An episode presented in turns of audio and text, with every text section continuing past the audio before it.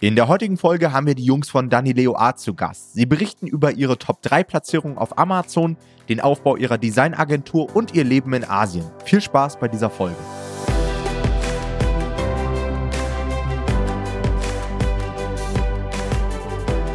Okay, bevor wir mit der eigentlichen Folge heute starten, nochmal eine ganz kurze Entschuldigung, denn wir hatten tatsächlich bei der Aufnahme einige Probleme mit unserem Podcast-Tool, immer wieder Verbindungsabbrüche, sodass hier und dort mal kleine Hacker mit drin sind, die Soundqualität nicht optimal ist. Das bitten wir heute einmal zu entschuldigen. Aber ich glaube, rein vom Content war das Interview wirklich extrem stark. Das heißt, es lohnt sich auf jeden Fall hier heute dran zu bleiben und jetzt wünsche ich euch viel Spaß beim Interview.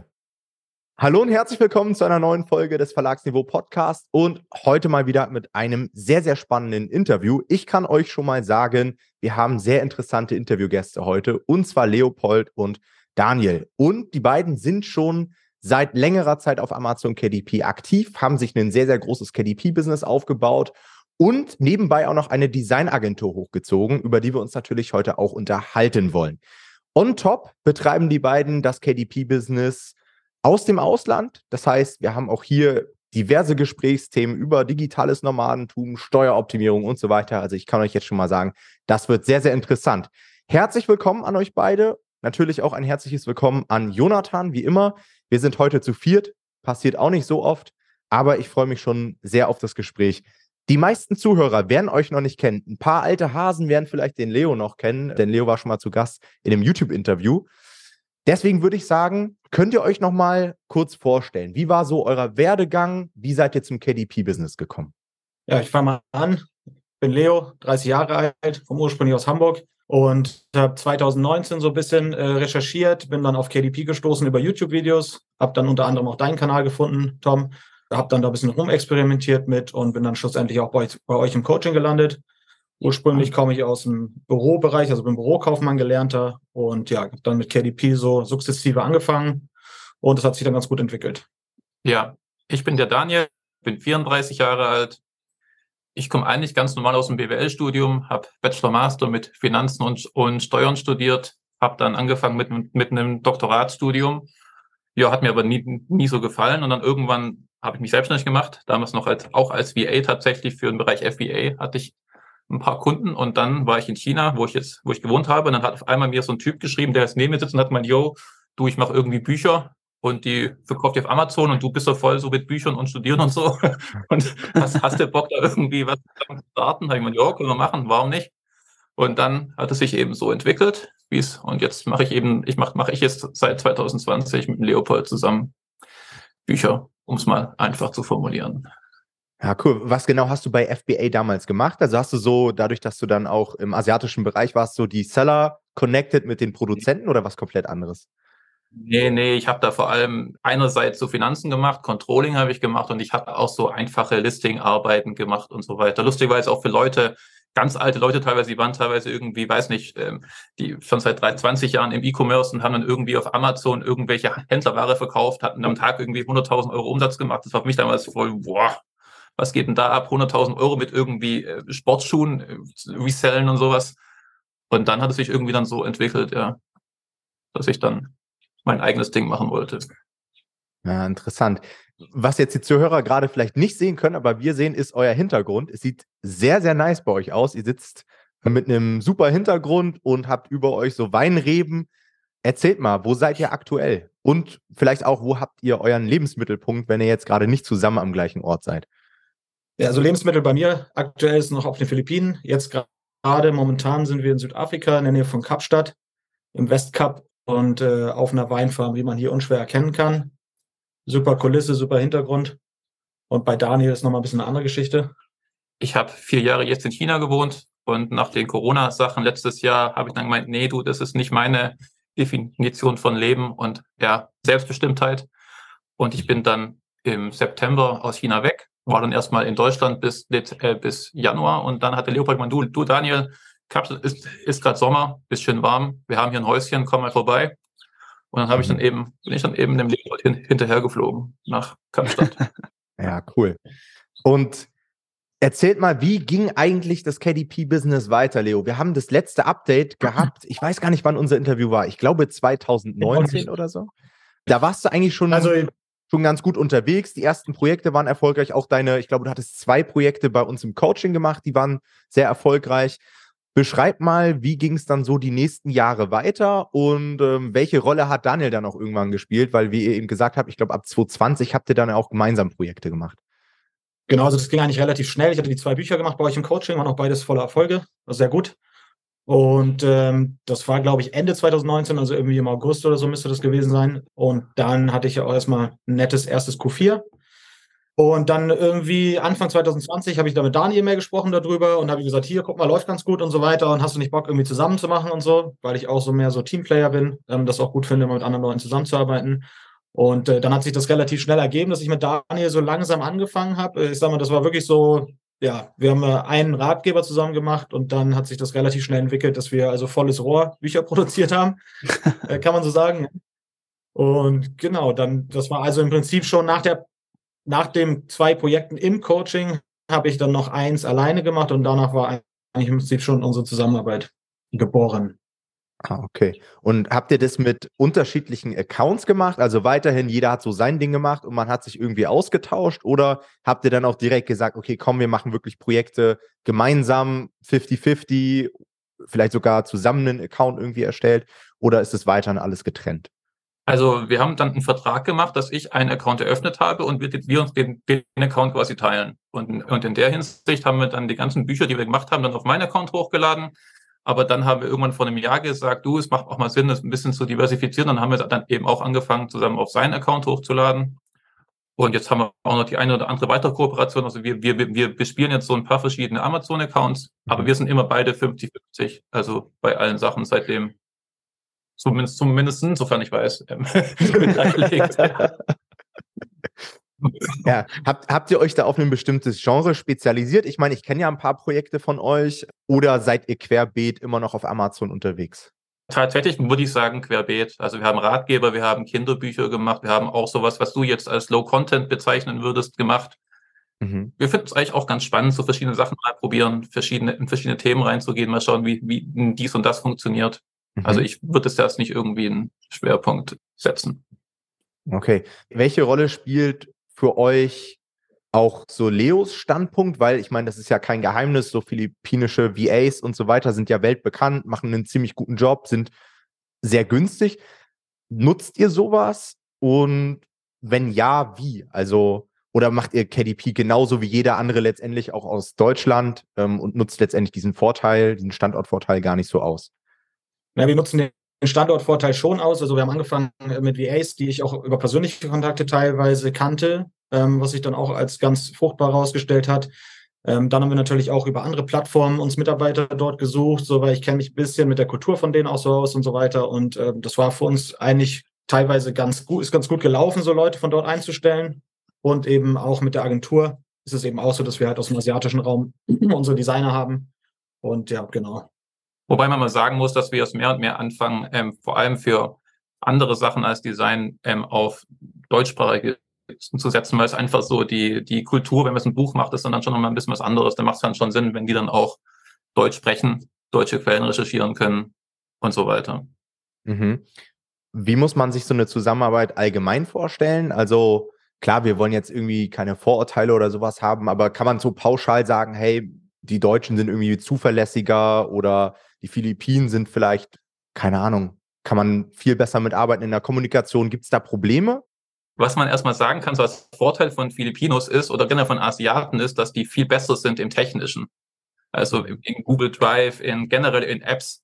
Dagegen, wenn du es mit Deutschen, wenn du vor allem mal in so eine Gruppe gehst mit virtuellen Assistenten, also deutsche Gruppen, dann habe ich so das Gefühl, dass die teilweise die Leute, die da was anbieten, irgendwie, weiß nicht, die kommen aus noch, noch aus einem anderen Jahr also wenn ich dann irgendwie erklären muss, wie funktioniert das in Google Chat, wie funktioniert das Google Drive, wie lade ich da was hoch, wie mache ich Google Sheets, wie kann ich, wie kann ich das teilen, das können die halt alles. Da muss man eigentlich nahezu gar keine ähm, Arbeit mehr leisten. Aber klar, deutsche Tugenden sind natürlich nicht immer über ansonsten verbreitet. Also sowas wie Zuverlässigkeit, klar, es gibt zuverlässige, wir haben auch zuverlässige, aber es ist auch nicht immer so. Wir haben da auch schon verschiedene Sachen erlebt. Ist klar. Aber das ist auch bei den Deutschen nicht immer so. Also da, das wäre ja schön, aber es ist ja da genauso. Also es gibt überall diesen Ausschuss, glaube ich. Ja, ich denke mal, das wird allgemein so sein und ich vermute mal auch, dass es auch wie ihr gesagt habt, wenn man dann persönlichen Kontakt hat, schon länger mit VAs zusammenarbeitet, ich denke mal, da kann man dann auch so seine Prozesse irgendwie etablieren, sodass dann am Ende auch eine sehr zuverlässige Arbeit bei rumkommt. Ja. Ich sehe in YouTube-Videos Leute, die sagen, yo, ich habe jetzt eine Anzeige, jetzt habe ich zehn richtig gute Designer oder zehn richtig gute Leute gefunden und das ist meines Erachtens komplett fernab der Realität. Also bei weitem nicht. So. Also wir haben ohne, also wir hatten ein paar, hatten mal wahrscheinlich schon fast vierstellige Anzahl an Bewerbungen inzwischen und von diesen waren vielleicht so zehn brauchbar. Also das ist nicht so, wie man das immer so in den YouTube-Videos hört, dass man mal kurz mal so irgendwie Leute sucht und dann irgendwie ist voll das krasse KDP-Buchbusiness macht und so. Also nee. Es kann halt frustrierend sein, umso schöner ist es dann, wenn man tatsächlich mal so einen guten Mitarbeiter gefunden hat und die dann eben auch hält und motiviert und ja, denen da Anreize gibt, dass die dann auch da bleiben. Aber das ist auch genau meine Erfahrung. Also ich habe auch teilweise früher noch im T-Shirt-Business mir auf Online-Jobs PH, wie halt viele das gemacht haben, so, ne, habe ich mir äh, probiert, Designer zu finden. Und es war wirklich, ey, also da habe ich ja schon erlebt, dass viel Crap bei rumkommt. Ich will mir gar nicht vorstellen, wie viel ihr euch angucken musstet. Also äh, Respekt ja. vor der Leistung schon alleine. Jetzt willst du ja, wir haben so ein paar, so ein paar Best-ofs, so was, was die Leute dann so als, als Bewerbung schicken, aber das machen wir das nicht öffentlich. Aber es gibt teilweise, ich würde schon fast behaupten, dass 50 Prozent der Bewerbungen, die haben noch nie in ihrem Leben selber irgendwie designt. Also, ja. es ist nur irgendwie, weiß nicht, irgendwas mit, mit, mit PowerPoint hingemacht, so, oder mit Word. Das ist dann schon ein bisschen was anderes, ja. Ja, aber selbst wenn wir über ein höheres Niveau sprechen, auch in Deutschland, gibt es ja auch ganz, ganz viele Designer, die irgendwie sagen, hey, ich will jetzt mal Buchcover designen. Und wenn du wirklich Top-Cover haben willst, dann brauchst du schon Designer, die richtig Erfahrung auch im Buchmarkt haben. Ja, also nur mal irgendwie eine Designerausbildung und irgendwie zehn Jahre in einer Agentur gearbeitet und immer Broschüren gemacht oder irgendwelche Werbeartikel, da kannst du halt noch lange keine gute, guten Buchcover designen. Das denken nämlich viele immer. Also die Erfahrung habe ich auch gemacht. Und am Ende, auch guck mal, Jonathan, wenn wir uns die Designer in unserem Portfolio im Coaching angucken, dann bleibt da eine Handvoll Top-Designer übrig. Und wie viele Designer haben wir uns über die Jahre angeschaut, haben die ausgetestet, haben natürlich auch von unseren Coaching-Teilnehmern immer wieder Erfahrungen mit einfließen lassen. Das ist halt wirklich nicht einfach. Und deswegen ist meiner Meinung nach so ein Portfolio an Kontakten und so weiter auch immer Gold wert, ja. Wenn wir jetzt schon mal beim Thema sind, würde ich sagen, äh, können wir doch schon mal auf eure Agentur zu sprechen kommen. Danileo Art wie ist es dazu gekommen? Ich meine, ihr habt ja beide gesagt, ihr seid ja selbst keine Designer. Wie kamt ihr auf den Gedanken, eine eigene Designagentur hochzuziehen?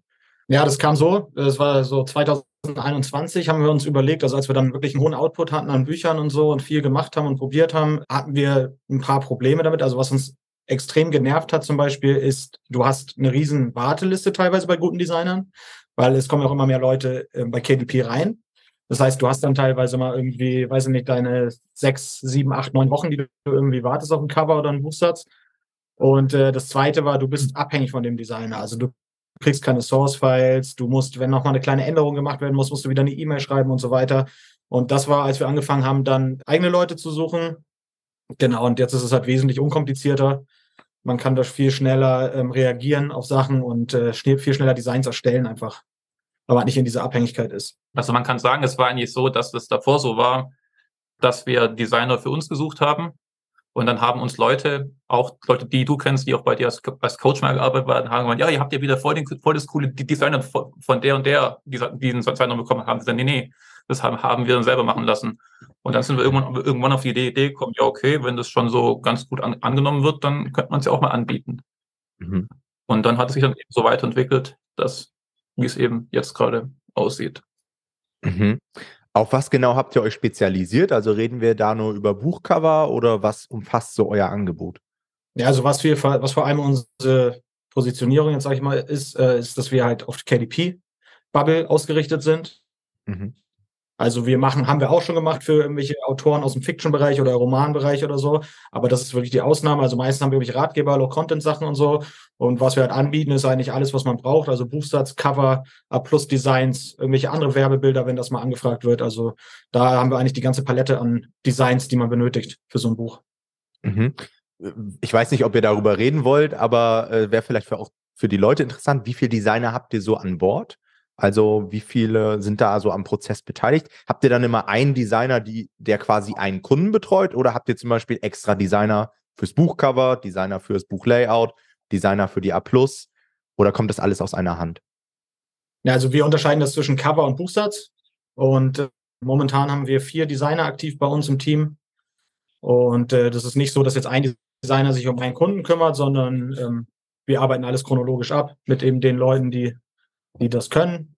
Mhm. Wie funktioniert da das Briefing? Das würde mich noch interessieren, weil grundsätzlich hatten wir ja vorhin schon darüber geredet, ne, so diese kulturellen Unterschiede. Und ich weiß jetzt nicht, haben eure Designer sich, würdet ihr sagen, so in den deutschen Buchmarkt reingearbeitet, dass sie sozusagen das selber sehr gut hinbekommen? Oder gibt es da irgendwie ein Briefing von irgendjemand anders, der da sehr stark drin ist für die Designs, die da angefertigt werden? Oder wie läuft es ab?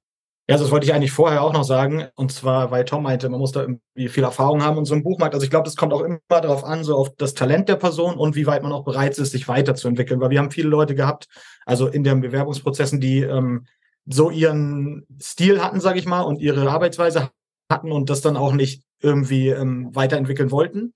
Und dann gibt's halt Leute, denen sagst du was, denen gibst du Feedback, dann sagst du, hier, guck mal, so und so ähm, ist das auf dem europäischen, ich sag mal, deutschen Markt.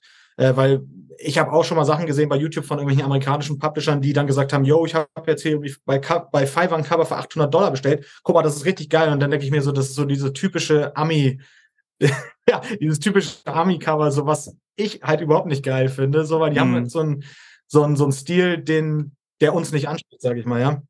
Und äh, ja, mittlerweile haben wir das so ähm, optimiert und arbeiten auch schon so lange mit den Designern, dass die wissen, worauf es ankommt. Und äh, dass wir auch schon eine Library haben an, an Designs, wo wir sagen, guck mal, das ist gut und das ist eher nicht so gut. Hm, okay. Und wir haben auch noch einen Projektmanager, der dann quasi nach Auftragseingang sich nochmal anschaut, okay, fehlen, fehlen da jetzt noch Angaben, ist da alles, was wir brauchen, muss ich nochmal irgendwas hinzufügen und dann wird es eben weitergegeben. Und, und jedes Design wird, bevor es ähm, quasi an Kunden geht, von, von einem von uns beiden, im Normalfall von beiden nochmal begutachtet. Und dann sage ich, so, sag ich mir, schau mal hier, das Thema ist es gut, ist es nicht gut müssen wir irgendwas daran machen, bevor dann eben ein Thema rausgeht, bevor dann ein Design rausgeht. Das heißt im Endeffekt, ihr gebt dann auch nur Designs weiter, die ihr selber auch veröffentlichen würdet? Ja. ja.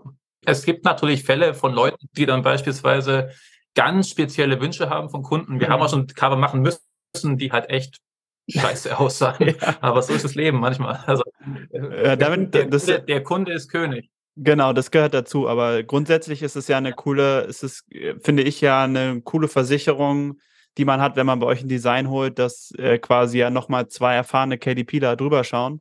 Und das ist ja schon was, was du ansonsten nicht so viel hast, weil das kann ja sein, dass es ein Designer darüber schaut, was ja auch nicht schlecht ist, aber der hat jetzt keine Erfahrung im KDP-Markt, was ja schon nochmal was Spezielleres ist. Und deswegen finde ich das eigentlich einen ziemlich coolen Benefit, den man hat. Wie du, wie ihr ja schon gesagt habt, das ist halt eure Positionierung, ne? dass ihr auf KDP spezialisiert seid. Genau. Und da kommt es zum Tragen. Das ist schon cool.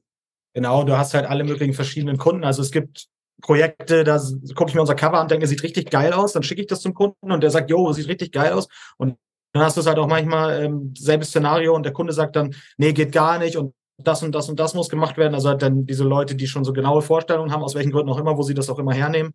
Mhm. Ähm, und das gibt's ja, ist ja zum Beispiel bei der Nischen auch, auch dasselbe. Da gibt's ja auch Leute, die dann so komplett nach persönlichem Gusto gehen, ähm, mhm. Sachen, die gar keine Nachfrage haben, sich niemals verkaufen werden, ähm, dann trotzdem umsetzen, weil sie denken, das ist jetzt das, ich finde das mega geil, so, das muss ich halt verkaufen. Ja, ja, ja spannend. Ja, ja, aber das Kennt ist allgemein auch immer das Problem, bei auch Designern, ne, dass die dann teilweise da Wünsche, so wie ihr gesagt habt, Wünsche bekommen, die sie selbst nicht feiern, dann umsetzen müssen. Oder, also interveniert ihr dann auch? Sagt ihr zum Beispiel, hey, du hast jetzt hier eine Nische rausgesucht, klar, wir können dir jetzt das Cover machen, aber eigentlich guck dir mal die Nachfrage an, hat gar kein Potenzial. Oder sagt ihr dann einfach, komm, Umsatz ist Umsatz, wir machen das Cover und am Ende des Tages ist es ja nicht unser Bier. Also wir machen jetzt keine Nischenrecherche für die Kunden. Was wir jetzt machen, das, beispielsweise hatten wir jetzt vor kurzem eine Anfrage, da wollte jemand ein Buch haben, zu einer geschützten Trademark, um mhm. es mal ganz nischenlos zu sagen, um was es geht. Und dann haben wir auch gesagt, du bist, bist du sicher, hm, dass du es haben willst, wir können es machen, aber das ist eventuell dann ein Problem mit dem Markenrecht. Das machen wir schon, aber jetzt, jetzt Nischenrecherche oder Nischenanalyse machen wir für die Kunden nicht. Also aber wir sagen jetzt nicht, wenn jetzt jemand kommt im Vegan, oh, ja, da gibt es ja jetzt schon tausend Stück, so mach das mal nicht oder so. Ja. Genau. Und noch, ich meine, wenn Leute zu uns kommen im Normalfall und die machen jetzt beispielsweise einen Ratgeber, dann wird er ja auch schon fertig sein. Das heißt, ja. dann haben sie eh schon die Sankkost für den, für den Autoren vergeben von, weiß ich nicht, 1000 Euro, 1500, 2000 Euro und dann, ja, ist es ja auch schon ausgegeben, oder? Das Geld. Da ist, da ist das Kind schon im Brunnen gefallen, ja, stimmt. Ja, ja. Okay, cool. Wenn jetzt einige Zuhörer sagen, klingt cool, will ich auch mal ausprobieren, wie kann man mit euch zusammenarbeiten? Läuft das über eure Webseite oder wie habt ihr das am liebsten? Also man kann uns bei Facebook anschreiben, wir haben eine Facebook-Seite, Danileo Art. Ähm, man kann uns auch über die Webseite kontaktieren, man kann äh, das Kontaktformular ausfüllen, man kann auch direkt ein ähm, Bestellformular, wobei ich da immer, ja, das ist immer so ein bisschen die, das Wort Bestellformular, also es ist halt dann, wenn es um Buchsatz geht, öfter mal ein Anfrageformular, weil Buchsätze halt ähm, individuell bepreist werden müssen, ähm, im Gegensatz zu Covern. Also, aber da kann man ganz einfach auf viele Wege mit uns Kontakt aufnehmen und wir melden uns dann zurück und sprechen alles ab. Cool. Packen wir auch mal so in die Show Notes, ja, falls ihr jetzt irgendwie nicht wisst, wie man Danileo Art schreibt oder so, guckt einfach mal hier in den Beschreibungstext, da findet ihr dann auch nochmal den Link zur Facebook-Seite und ähm, zur normalen Webseite. Dann lasst uns mal ins Jahr 2022 gehen. Ich glaube, das war für euch aus Self-Publishing-Sicht ein extrem erfolgreiches Jahr. Ich meine, ich habe das auch nur immer so ein bisschen am Rande mitbekommen. Ich hatte dann äh, mal Bücher in einem Video gezeigt, wo Leo mich dann angeschrieben hat, hey Tom, das war übrigens mein Buch, was super erfolgreich war und so weiter. Berichtet mal, ähm, wie war das Jahr für euch und was habt ihr so erlebt? Ihr könnt natürlich wieder selbst entscheiden, was ihr davon jetzt preisgeben wollt und was nicht, aber klar, die Zuhörer wird es natürlich freuen, wenn ihr da ein paar Details raushauen könntet.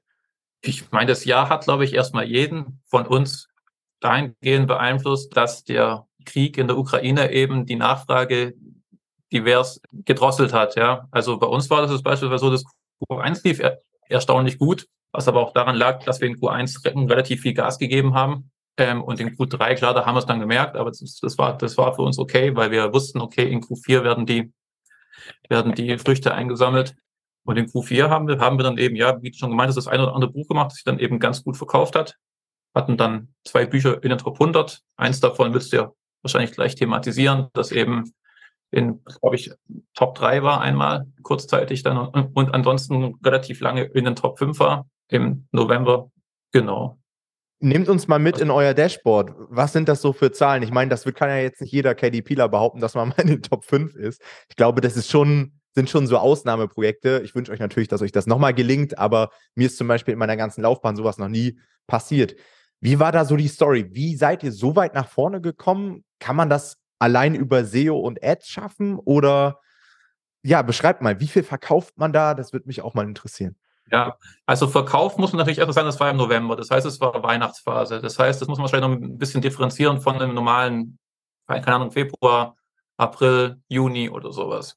Mhm. Die genauen Verkaufszahlen habe ich jetzt nicht im Kopf, aber ich kann so sagen, der Verkauf, Verkaufszahlen lagen wahrscheinlich so bei zwischen 400 und 600, schätze ich mal am Tag.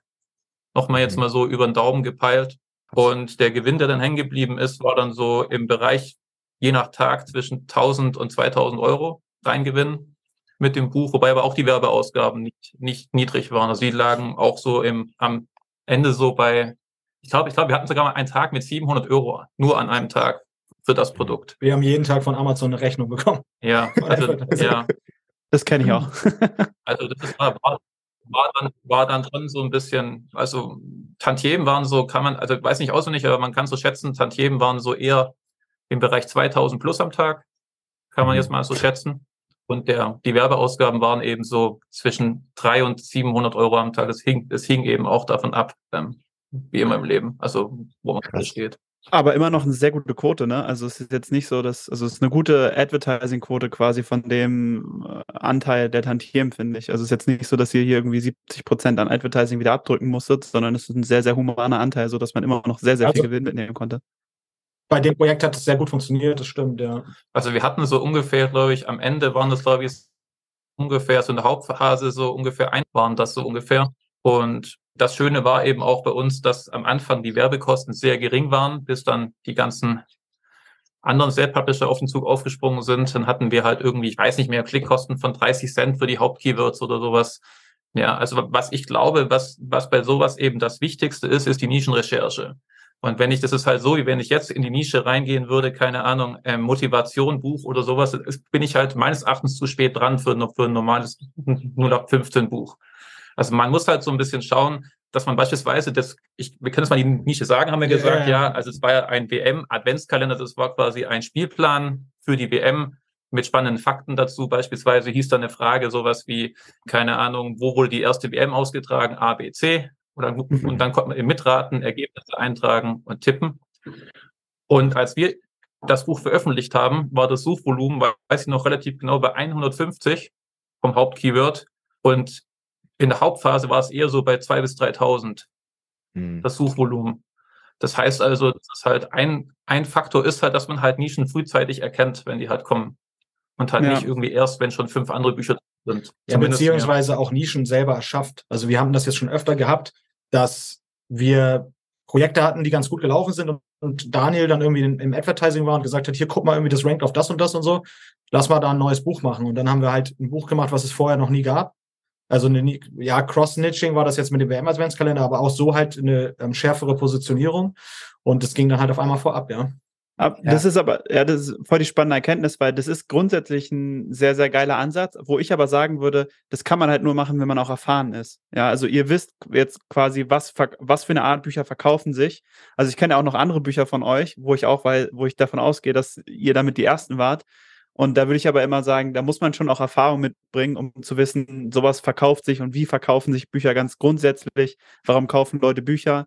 Und dann kann man sowas total geil machen, da würde ich euch auch recht geben. Und da sind dann auch diese, diese Keywords, so wo man was irgendwie sieht im Advertising oder irgendwo bei Cerebro oder so, dass man da, dass einem da was auffällt, dass man dann dafür was macht konkret. Das sind dann sehr, sehr geile Wege. Also ich finde, das ist halt der Vorteil, wenn man erfahrener wird, dass man da selber sowas machen kann. Ja, Klar, wenn du mal irgendwie 20, 30 Bücher gemacht hast, so, dann machst du auch andere Sachen. Dann denkst du dir jetzt, okay, jetzt mache ich das mal einfach so. Was für ja. mich auch immer erstaunlich war, ist so, also ich konnte das immer selber gar nicht so fassen, so mich so in den Kunden rein zu versetzen, dass der dann dieses Produkt tatsächlich kaufen würde. Aber es ist ja wirklich so, du gibst irgendwas ein bei Amazon und ähm, wenn du dann wirklich, wenn dieser Titel dann wirklich so krass suggeriert, dass das das Produkt für dich ist, genau das, was du suchst, ähm, das wird ja auch im Google SEO viel gemacht und so, wo man dann noch irgendwie den Standort dazu packt oder irgendwie sowas, ja, was aber eigentlich komplett irrelevant ist, dann kaufen die Leute dein Produkt halt trotzdem. Die denken, hey, das ist für mich, ja, das ist genau das, was ich jetzt suche, so, obwohl das vielleicht vom Titel da manchmal ein bisschen strange auch klingt oder so, ja, oder auch man selber sich so denkt, ey, das kauft doch keiner so, ja, aber die Daten sind halt da so und es wird dann oftmals. ja. ja. Ja. Was, glaube ich, ein ganz wichtiger Punkt ist, was wir auch gemerkt haben. Also wir bekommen ja manchmal bei Daniel Leo Art irgendwelche schönen Zielgruppenbefragungen. Und ehrlicherweise bin ich ein, ein richtiger Feind von Zielgruppenbefragungen. Und zwar nicht, weil ich die per se doof finde, sondern weil es ist wirklich jetzt 90 bis 95 Prozent der Leute, die sowas einreichen, sind nicht in der Lage, die Zahlen zu interpretieren. Weil es ist halt KDP oder E-Commerce ist halt Statistik. Es sind Daten. Die Daten muss man auswerten können. Man, man muss verstehen, was das heißt. Und das können halt die wenigsten, ehrlich gesagt. Es ist halt, ich, ich weiß in der Schule, Mathe, Statistik war immer für die meisten so der Graus, ja, aber so läuft es halt. Aber, habe ich ja. aber hast du, aber hast du da ein Beispiel für, dass man nachvollziehen kann, was du meinst? Also ich, ja, ich glaube, ich verstehe das schon, aber. Ja, also bei Zielgruppenbefragungen ist es relativ einfach. Wenn du, wenn du nur 20 Votes hast, beispielsweise 20, ich mache ein Beispiel, 20 mal gewinnt Cover 1 und 15 mal oder 10 mal Cover 2, dann ist diese Aussage, sagt gar nichts aus. Das ist einfach so. Weil das, weil das Gesetz ja. der großen Zahlen, die Grundgesamtheit ist zu gering. Ja. Das ist beispielsweise so ein Beispiel. Wir hatten schon einen Typen, das war der Allerschlimme, ich will jetzt nicht so negativ reden, der hat dann unsere Cover getestet. Das war ein Kinderbuchcover. Und dann war da, ein anderes Cover hatte mehr Stimmen als unser Cover. Und hat er versucht, was könnte das heißen? Was heißt das jetzt für das Cover? Und dann kam er, hat er gesehen, oh, pass mal auf. Auf dem Winner-Cover sind Blumen drauf. Hm. Und dann hat er zu uns gesagt, pass mal auf, Jungs, ihr müsst ein Drittel Blumen auf dem Cover haben. Das ist wichtig. Das ja, sind halt okay. halt solche Sachen, wenn man halt nicht so, nicht so mit Daten richtig so so ja, oder auch, umgehen kann. Oder auch irgendjemand schreibt dann was bei Facebook in die Kommentare da bei den Tests oder sowas und ja. sagt dann irgendwie, ja, ich fände es schöner, wenn das mehr in dem Stil. Dann sagen die Leute, ja, das ist es, das müsst ihr jetzt so machen, das ist die ja, allgemeine Wahrhaftigkeit und äh, wird es durch die Decke gehen. Ja. Ja, ja, ich glaube, Jonathan, wir sollten auch mal eine Folge dazu machen, so Fehler bei Zielgruppentests, weil da gibt es ja so viel, auch was mir zum Beispiel immer auffällt, die Leute testen dann zwei Cover von sich und da setzt sich dann ein Cover durch und die gehen dann damit an den Start, es funktioniert nicht und dann fragen sich die Leute, okay, äh, ich habe doch getestet, ich habe das doch getestet, muss doch funktionieren, das hat doch gewonnen. Ja, du hast deine zwei schlechten Cover gegeneinander getestet und das weniger das hat sich, genau, hat sich durchgesetzt. Wenn du wirklich eine Aussagekraft haben möchtest, dann teste gegen Konkurrenz. Und selbst da würde ich immer sagen, wir können halt auch den diese Customer Journey auf Amazon selbst nie wirklich 100% testen. Ne? Das ist ja nochmal was anderes, ob ich gerade auf dem Sofa liege und irgendwie im Social Media einen Zielgruppentest mache oder ob ich wirklich in der aktiven Kaufentscheidung bin und das Cover vielleicht ganz anders dargestellt wird und so weiter. Also ich glaube, 100% sauber kann man sowieso nie testen, aber so ein paar Basics, damit sollte man sich schon beschäftigen. Wie du sagst, Daniel, dass man zumindest weiß, okay, ich brauche eine gewisse Anzahl an Testergebnissen und ich kann jetzt auch nicht Einzelmeinungen überbewerten und so weiter, dass man das zumindest auf dem Schirm hat. Dann bin ich der Meinung, sind Zielgruppentests ultra wichtig. Also ich persönlich, wisst ihr ja auch, bin ein großer Fan davon. Wir haben damit schon so viel Positives bewirkt, indem wir einfach getestet haben und letztendlich vor dem Veröffentlichen schon ganz gut wussten, wo wir stehen, ja, auch im Vergleich zur Konkurrenz. Ich glaube, nochmal noch mal zum Abschluss, so bei der Punkt Werbung ist es halt nochmal und, und Keywords ist halt nochmal viel viel, wichtiger, dass man halt in, in der Lage ist, die Zahlen sich anzuschauen, richtig. Und das merken wir auch teilweise bei unseren Kooperationspartnern, dass die das auch, auch nach ein oder zwei Jahren immer noch nicht können halt. Mhm. Da geht es beispielsweise darum, bin ich in der Lage, jetzt kann ich mir, ich sehe, sehe es irgendwie, das Keyword hat jetzt ein Suchvolumen von 500, denke ich, denke denk ich mir geil, sofort reingehen. Aber wenn du dir das mal anschaust im Verlauf über die letzten zwei Jahre, dann hast du halt gesehen, dass irgendwie, keine Ahnung, das Buch jeden Juni irgendwie einen Peak hatte und da, und da, da zwischendrin eigentlich gar kein Suchvolumen da war. Und dann weiß ich, okay, das Buch ist eigentlich ziemlich schlecht zum, also zum, in die Nische, um da reinzugehen. Ja. Das sind halt solche Sachen, die halt wichtig, die, die halt wichtig sind, so als Erfolgsfaktor, finde ich, wenn man halt, ja, mit Büchern irgendwie, Voll. ja, ja. Treffer landen möchte, ja. auch so, auch so, ich finde KDP daher ganz interessant, weil man irgendwie beide Disziplinen miteinander vereinen muss. Ne? So das Kreative, aber du hast halt auch extrem große Vorteile, wenn du mit den Daten gut umgehen kannst. Und viele Dinge kann man auslagern, aber ich bin der Meinung, jeder KDPler sollte ein gewisses Grundverständnis haben für Daten, um auch den Markt einschätzen zu können, um sich für die richtigen Nischen zu entscheiden, um die Werbeanzeigen vernünftig zu interpretieren können. Denn ich glaube, das wissen wir ja alle, Werbeanzeigen schalten an sich ist gar nicht so schwer, aber ich glaube, einen guten Advertiser unterscheidet dann einfach die Interpretation der Daten und welche Entscheidungen ich treffe auf Basis der Daten. Und ich glaube, damit strugglen viel. Die haben die richtige Anzeigenstruktur, die haben die richtige Idee hinter ihren Werbeanzeigen, aber sie treffen dann die falschen Entscheidungen, schalten Dinge zu früh ab und so weiter. Ja. Brauchen wir jetzt nicht im Detail darauf eingehen. Das ist halt bei uns auch so das Schöne, weil Daniel kommt ja so ein bisschen aus dem Bereich und ist da, hat da auch eine äh, starke Affinität. Und mhm. äh, bei mir ist eben so, ich mache halt so ein bisschen mehr so den kreativen Part und so weiter und finde Nischen und so. Und äh, Daniel kümmert sich dann ums Advertising und äh, um die Datengeschichten. Ja, da hat er halt voll Bock drauf. Und deswegen ergänzt sich das ganz gut bei uns. Ja, nice. erstaunlicherweise. Ja. Bock. Ja. Muss man erstmal finden, sowas. Ja, stimmt. Ja. Okay, dann lass uns mal ein neues Thema aufmachen, welches ich auch immer sehr interessant finde, und zwar dieses ganze Thema im Ausland leben, Steueroptimierung, digitales Nomadentum. Würde mich interessieren, warum habt ihr euch damals dafür entschieden, Deutschland zu verlassen? Was war die, da die Idee? Und bei euch ist es ja auch so, ihr seid dann über Jahre auch im Ausland geblieben. Hatte das steuerliche Hintergründe oder hat, habt ihr einfach gesagt, hey, ich fühle mich hier irgendwie wohler? Ja, also bei mir war es eigentlich so, dass ich schon relativ lange, also schon immer eigentlich ähm, gesagt habe, ich will gerne auswandern irgendwann mal, ich will was Neues sehen, so, ich möchte verschiedene Länder sehen, verschiedene Sachen. Und es hat sich dann einfach so ergeben, dass es so mit dem KDP jetzt und ähm, generell dann mit Online, mit der ganzen Online-Arbeit, was jetzt dann äh, ja auch krassen Schub nochmal bekommen hat durch, durch Covid und so, dass das einfach so wunderbar gepasst hat, ja. Und äh, dabei bin ich dann halt eigentlich geblieben. Und diese Steuervorteile, das ist halt nochmal, ja, Icing on the Cake, so ist halt nochmal nett, aber ist jetzt nicht ja. so die, der primäre Punkt gewesen, ja.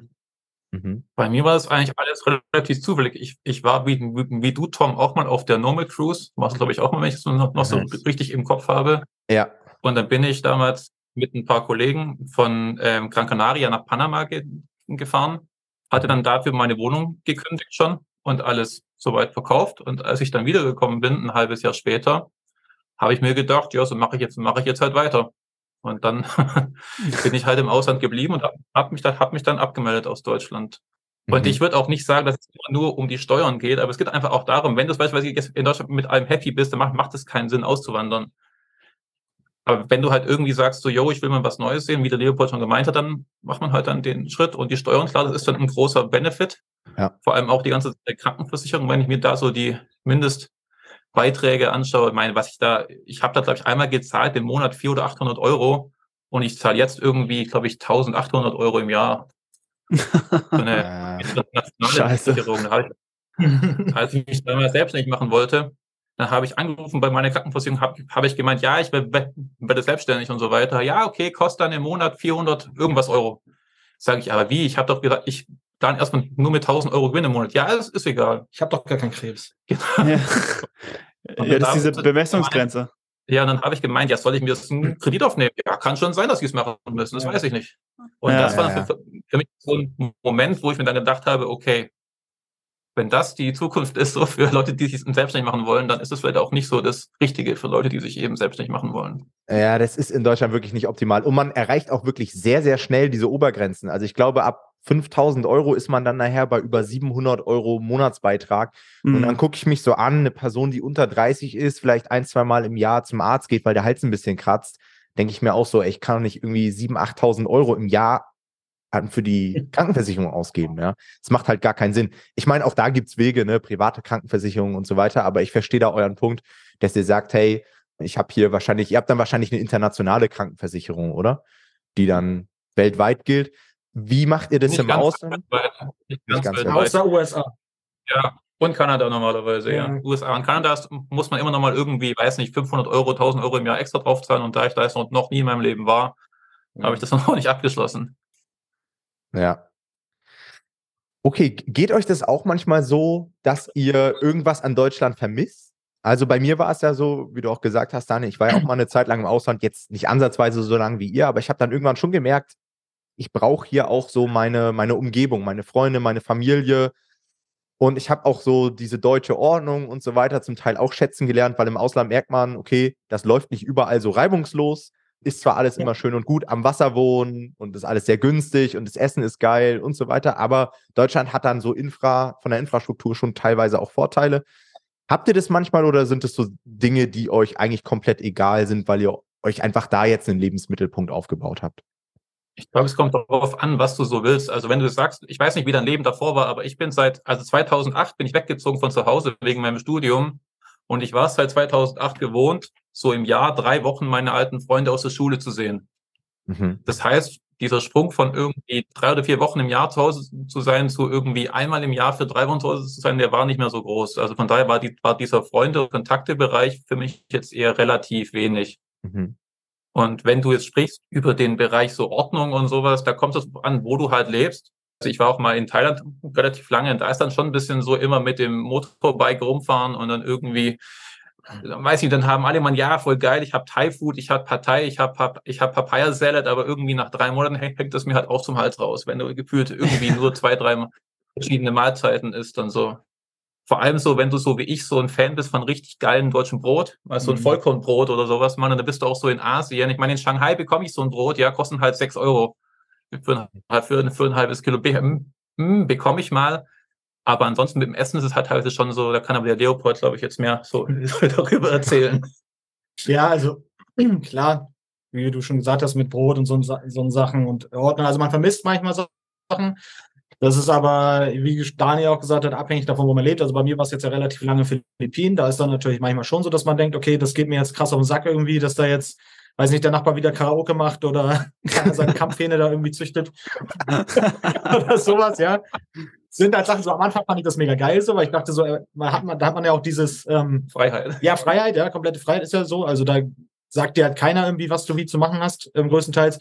Aber ähm, ja, genau, immer ist es dann auch ganz schön, wenn man dann wieder so in einer gesitteteren Gegend ist. Aber bei mir ist es dann auch immer so, also ich bin ja dann noch immer ein paar Wochen in Deutschland jedes Jahr. Und immer wenn ich wieder in Deutschland bin, so nach ein paar Wochen habe ich schon wieder die Schnauze voll. Hm. Das also erst auch man kommt an, das geil, man holt sich die Sachen so, die man ähm, vermisst hat, so weiß ich nicht, jetzt irgendwie mal zum Bäcker gehen oder andere Sachen halt, die man so kennt aus, aus der Jugend und Kindheit und so.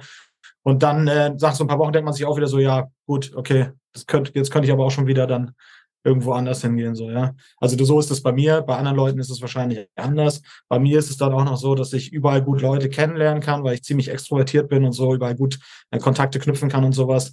Und ja, wenn ich in Deutschland bin, treffe ich mich mit meinen alten Freunden aus Deutschland. Und wenn ich irgendwo anders bin, dann treffe ich mich entweder mit Freunden von da oder lerne halt neue Leute kennen. Mhm. Was ich auch interessant finde an der ganzen Sache ist ja, es ist ja nicht nur ein Steuervorteil, den man hat, jetzt in eurem Fall, sondern ihr habt ja, profitiert ja auch noch sehr stark von Geo-Arbitrage im Endeffekt. Also ihr verdient quasi deutsches Geld und lebt aber in Asien, was natürlich wahrscheinlich genauso ein großer Vorteil ist, fast würde ich sagen, monetär wie der Steuervorteil, den man hat.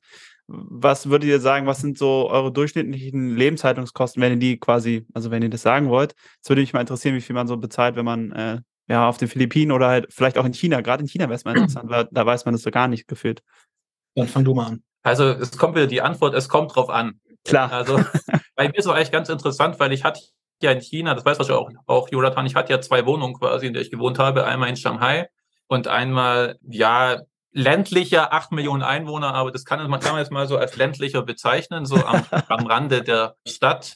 Also ich fange mal an mit Qingdao, wo ich gewohnt habe. Da kommt bei der Way auch das chinesische Bier her. Das war mal eine deutsche Kolonie. Und da haben wir gezahlt, 500 Meter vom Strand entfernt, in einer Drei-Zimmer-Wohnung, ungefähr 70 Quadratmeter, 280 Euro warm. Krass.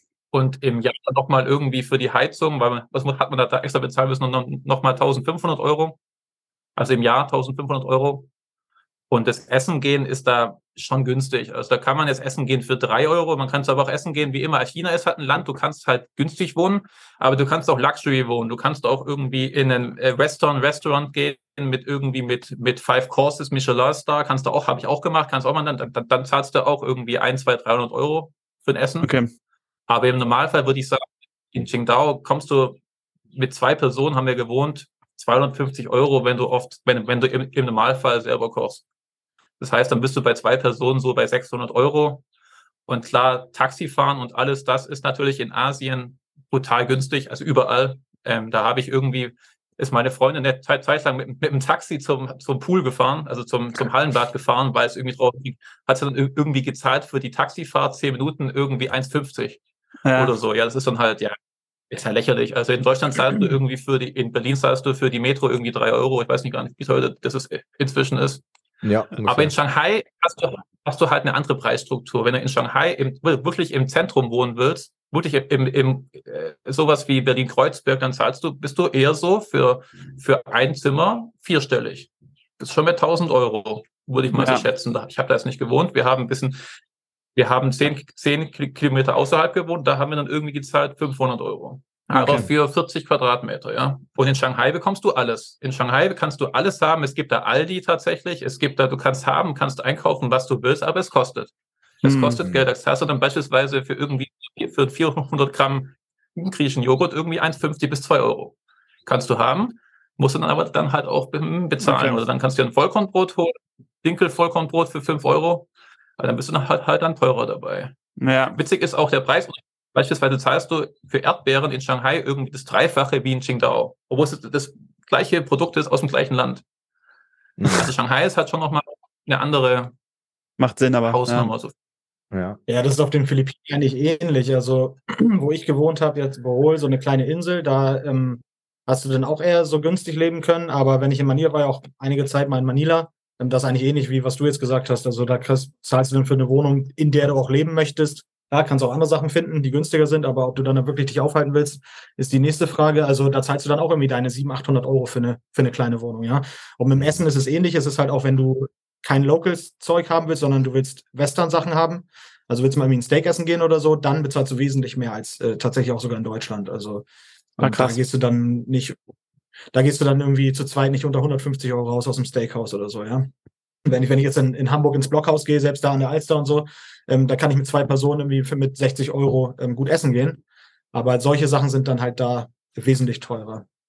Ja, ich, ich meine, es hängt, es, es hängt halt auch stark, sorry, es hängt halt auch stark von, von deinem Lebensstil ab. Ja, bist du jemand, der irgendwie günstig leben möchte, eher bist du jemand, der schon einen gewissen Lebensstandard haben möchte. Das ist halt komplett, ich meine, wir haben ja beide auch schon auch noch in anderen Gegenden gewohnt. Ich war, war auch mal in Bansko, ist auch relativ bekannt in Bulgarien.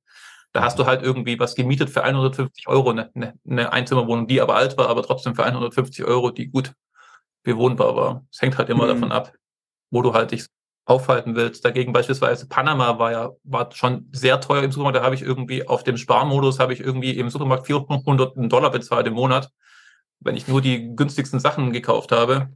Ja, krass. Und hat halt schon, gibt halt schon Unterschiede, wo man halt lebt und wie man halt halt auch leben möchte, ja.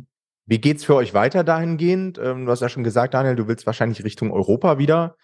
Was sind eure Pläne? Was hast du so vor, Leo, nächstes Jahr oder dieses Jahr? Äh, bei mir ist es offen. Also ich werde wahrscheinlich erstmal zurück auf die Philippinen und dann äh, mal gucken. Also äh, ich wollte mich jetzt auch ein bisschen umgucken. Mal sehen, was Daniel so macht. Vielleicht komme ich hinterher, wenn er sagt, ist gut. also komplett offen. Nice.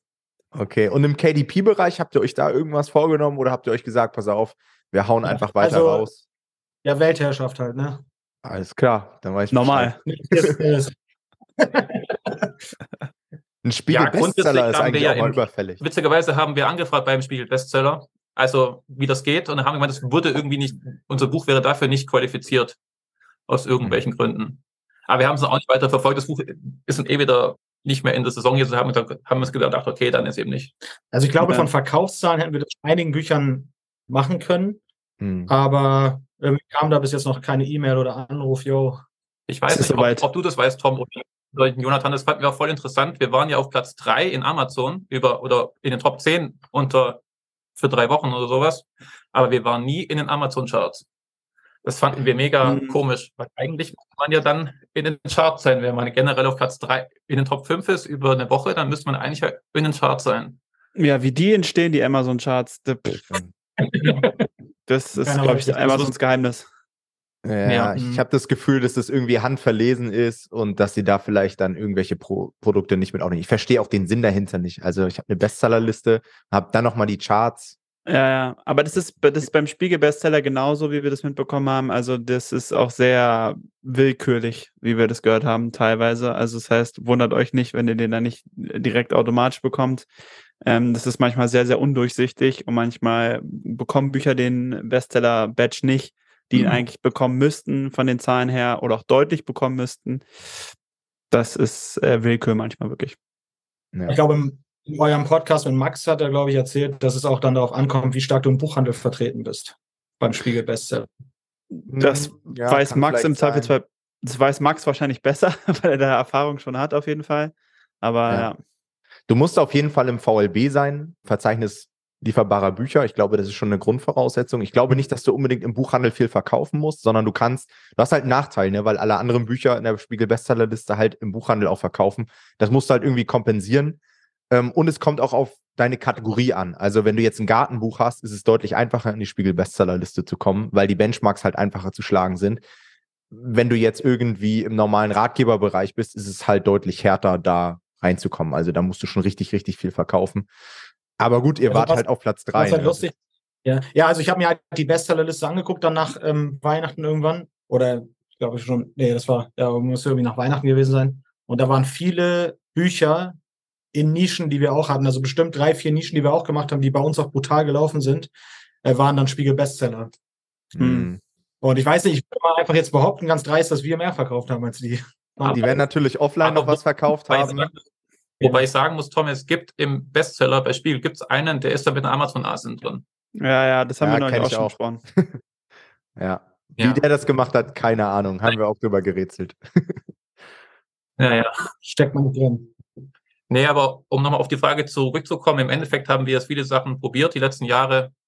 Und jetzt sind wir seit einem Jahr, kann man sagen, da eher so im Bereich Brandbuilding, dass wir uns Verlage gegründet haben und jetzt auch noch einen neuen Verlag gegründet haben und dann eben, ja, da dann eben jetzt auch eine Webseite machen, externen Vertrieb gerade aufbauen Nice. und dann eben da ein bisschen mehr Fokus auf die Brand legen wollen. Wir sind doch gerade in der Eintragung beim, beim DPMA. Dafür. Nice. Genau, und das ist jetzt so unser Fokus gerade. Und jetzt mehr weg von Shotgun irgendwie, irgendwie jeden Monat irgendwie fünf Bücher hochkloppen, sondern mehr hin jetzt zu weniger, also mehr Qualität und weniger Quantität. Mhm. Hört sich gut an. Hört sich sehr gut an. Ja, Danke, dann würde ich sagen, sind wir soweit durch. Also vielen, vielen Dank für die ganzen Insights. Ich glaube, das ist super spannend in jeglicher Hinsicht für die Leute, ob das jetzt um Steueroptimierung geht, im Ausland leben, KDP skalieren, BSR von drei. Also sehr, sehr krass, was ihr euch da aufgebaut habt, was ihr so erlebt habt. Und ähm, danke auch, dass ihr sowas teilt. Ja, dann ist es auch nicht selbstverständlich, Projekte online irgendwie zu benennen oder solche Erfolge zu teilen. Ja, falls ihr mit den beiden zusammenarbeiten wollt im Rahmen der Designagentur, wie gesagt, checkt hier nochmal den Bereich aus unter diesem Podcast, da den Beschreibungstext in den Show Notes. Vielen Dank fürs Zuhören. Wir hören uns bei der nächsten Folge. Macht's gut. Ciao, ciao. Ciao. Ciao. Ciao.